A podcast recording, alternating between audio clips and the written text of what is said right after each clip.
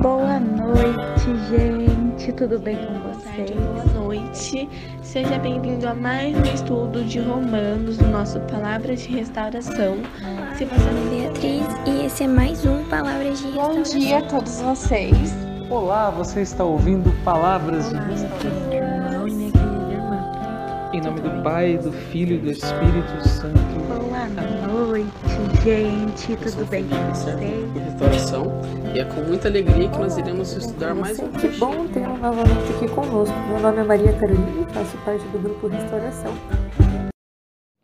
Em nome do Pai, do Filho e do Espírito Santo. Amém. Muito bom dia, boa tarde ou boa noite a todos. Aqui quem está falando é o Tiago do grupo Restauração. E estamos aqui para dar continuidade ao nosso projeto Palavras de Restauração. né?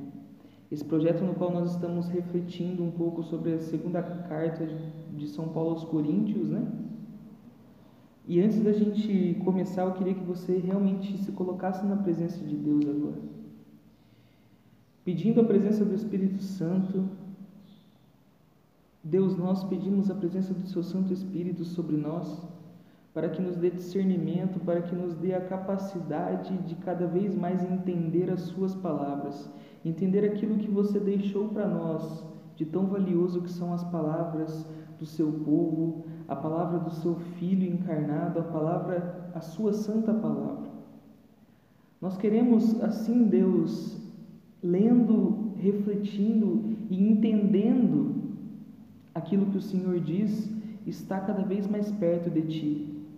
Por isso nós pedimos, vinde Espírito Santo, enchei os corações dos vossos fiéis e acendei neles o fogo do vosso amor.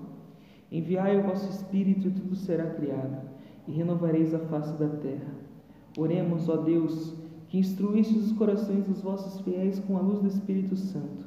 Fazei que apreciemos retamente todas as coisas segundo o mesmo Espírito e gozemos sempre da sua consolação. Por Cristo Senhor nosso. Amém.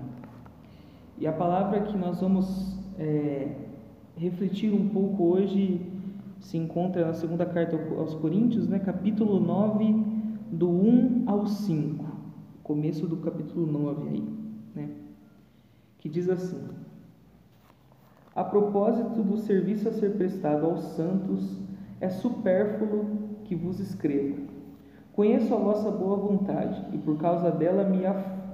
me ufano de vós junto aos macedônios, dizendo-lhes: A Acaia está preparada desde o ano passado. E o vosso zelo tem serviço de estímulo à maioria das igrejas. Entretanto, mando-vos os irmãos, a fim de que o elogio que de vós fiz não seja desmentido neste ponto, neste ponto, e para que, como dizia, estejais realmente preparados. Se alguns macedônios fossem comigo e não vos encontrassem preparados, não encontrassem preparados, essa plena confiança seria motivo de nos envergonharmos, para não dizer de vós envergonhardes.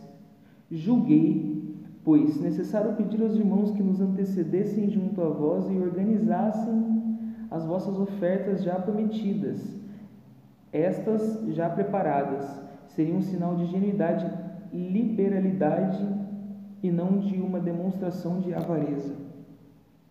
Palavras do Senhor, graças a Deus. Bom, o, a carta de 2 Coríntios, né, a segunda carta que Paulo envia a Coríntios, ela é separada em três partes. Né? E a segunda parte, Paulo fala sobre organização da coleta. Né? O que é essa organização da coleta?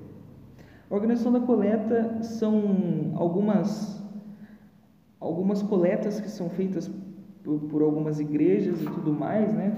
para serviço de Deus. E ele vem falar diretamente com o povo, com o povo de Acaia. Né? Acaia é uma província da Grécia Antiga, onde tinha a, ma a maioria do povo de lá era, era, era cristão, né? Então Paulo ele vem fazer um elogio ao, ao povo de Acaia, falando que ele sabe que o povo já está preparado, ele sabe daquilo que o povo tem a ofertar, ele sabe do tamanho da coleta que o povo de Acaia pode oferecer, Então ele faz um elogio dizendo que ele sabe que o povo de lá é preparado já está preparado, já está organizado para fazer essa coleta. Então ele envia, é, é, se não me engano, ele envia Tito até a Caia para fazer essa coleta. Então é, é, é, é basicamente isso. Esse trecho da carta é Paulo elogiando o povo que, que ele fala que o povo já tem uma organização e tudo mais e que já está tudo certo, que ele envia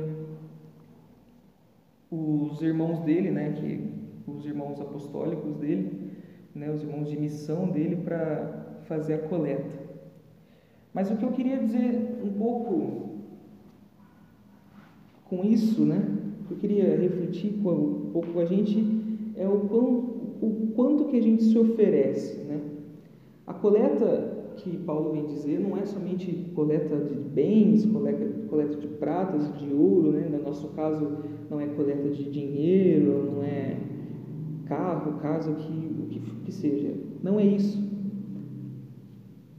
A oferta né, que, que realmente Deus espera de nós é a nossa vida. Né? Deus nos deu um mundo por herança, Deus nos deu uma herança maior que é o mundo. E o que nós estamos fazendo? Quanto nós estamos nos oferecendo para levar a palavra de Deus adiante? A gente está terminando né, as, as cartas de Coríntios e a gente pode perceber nos áudios anteriores, se você voltar, né, se você voltar lá no começo do nosso projeto, onde a gente falou de Atos dos Apóstolos, a gente pode perceber o quanto, o quão duro é, né? é, fazer esse serviço a Deus, se entregar, se entregar a vida plenamente a Deus, porque a gente começa a perceber o que Paulo fez, o que Tito fez é, para, para a vida de Cristo, para poder falar sobre aquilo que Cristo fez, aquilo que ele vivenciou com, com Cristo e tudo mais, e o que nós estamos fazendo, né? Quantas pessoas nós já tocamos com o nosso testemunho com Jesus? Quantas pessoas sabem aquilo que nós já passamos, aquilo que nós já vivemos nessa vida que nós temos com Jesus? Né? O quanto a gente está levando isso a sério? Porque Jesus ele não veio para a terra, eh, não veio revelar Deus à toa. Jesus não veio revelar as graças de Deus à toa. Jesus não veio revelar o Espírito Santo de Deus à toa, né? E a gente acaba percebendo uma frase que eu vi hoje que, que me tocou profundamente, né, que me fez pensar muito, é uma frase que diz assim: O povo não quer Deus, o povo quer os milagres. Né? E são duas coisas completamente diferentes. Muitas das vezes a gente encontra pessoas pedindo a graça de ter um emprego, pedindo a graça de ter uma casa, pedindo a graça de ter um carro, pedindo a graça de ter uma família estruturada, pedindo a graça, pedindo, pedindo isso, pedindo aquilo, pedindo tudo. O que ela realmente quer? Ela quer esse milagre que ela está pedindo, ela quer essa graça que ela está pedindo, ou ela quer Deus agindo na vida dela? Porque muitas vezes nós pedimos coisas que não são da vontade de Deus para nós, sabe? Muitas vezes nós pedimos coisas que realmente nós não, não é que nós não precisamos, ela pode até precisar, mas não é o ideal para a gente. Então chegou a hora da gente começar a pedir mais Deus do que pedir os milagres que Ele tem a nos oferecer. Então que neste dia você possa, que a sua oração possa ser: Deus, que se for da sua vontade, faça um milagre em minha vida. Mas se não for, faça aquilo que você quer que seja feito, pois eu confio em ti. E eu quero que a minha vida seja realmente moldada por ti, eu não quero mais os milagres, apenas os milagres, eu também quero Deus. E a partir do momento que nós passamos a querer mais Deus do que os milagres, os milagres acontecem porque Deus, Ele sabe que que nós, que nós querendo Ele, Ele fica feliz porque essa é a vontade dEle. E Ele acaba fazendo a vontade dEle em nossa vida. E quando nós passamos a viver a vontade de Deus na nossa vida, não as nossas próprias vontades, não as nossas vontades humanas, é tudo maravilhoso. E a gente começa a entender o que Deus realmente quer para nós. o caminho que Ele quer que nós sigamos, porque é fato que as pessoas caem na fé, é fato que as pessoas param de ter fé, é fato que as pessoas se afastam da igreja, se afastam de Deus por não saber o caminho a seguir, por não saber o que fazer, por não saber o que Deus quer na vida delas. Mas a partir do momento que nós nos abrimos desta maneira, falando para Deus, faça o que quiser fazer, a partir deste momento, nós começamos a entender Deus, entender o seu santo mistério e entender aquilo que Ele quer para nós. Então, essa é a nossa reflexão breve de hoje. Né? Eu peço para que você continue nos acompanhando, continue lendo a carta de Coríntios. Né? Para você que só acompanha os áudios, eu peço para que você, além de acompanhar os áudios, depois de cada áudio, parar e abrir a sua Bíblia e ler aquilo, porque não que, o, não que a palavra de Deus seja relativa, não que a palavra de Deus seja coisas diferentes, mas que você possa ter um entendimento maior daquilo que está escrito, daquilo que é valioso.